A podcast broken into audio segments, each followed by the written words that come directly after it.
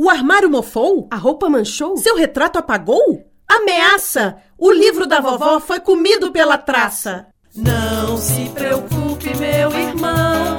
Agora você tem quem pense na conservação.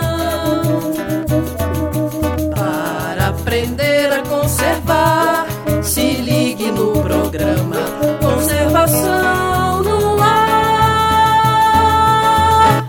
Você sabia? Você sabia? Você sabia? Você sabia? Dona Glorinha da Silva, experiente dona de casa, moradora de Mariana, irá nos ensinar agora como cuidar das nossas roupas na hora de lavá-las.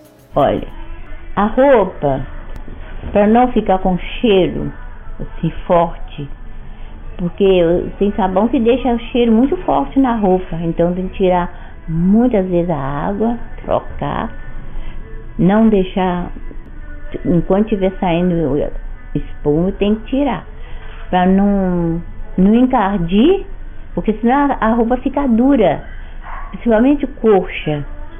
Conforme as coxas, se você deixar toalha, se você deixar com, com um pouco de sabão e não tirar bem a água, ela fica dura. Então a gente tem que fazer isso. Porque primeiro não tinha nada disso e a gente lavava e as roupas ficavam cheirosas, né? Agora é a voz da ciência que vai dizer se a dica da dona Glorinha está correta.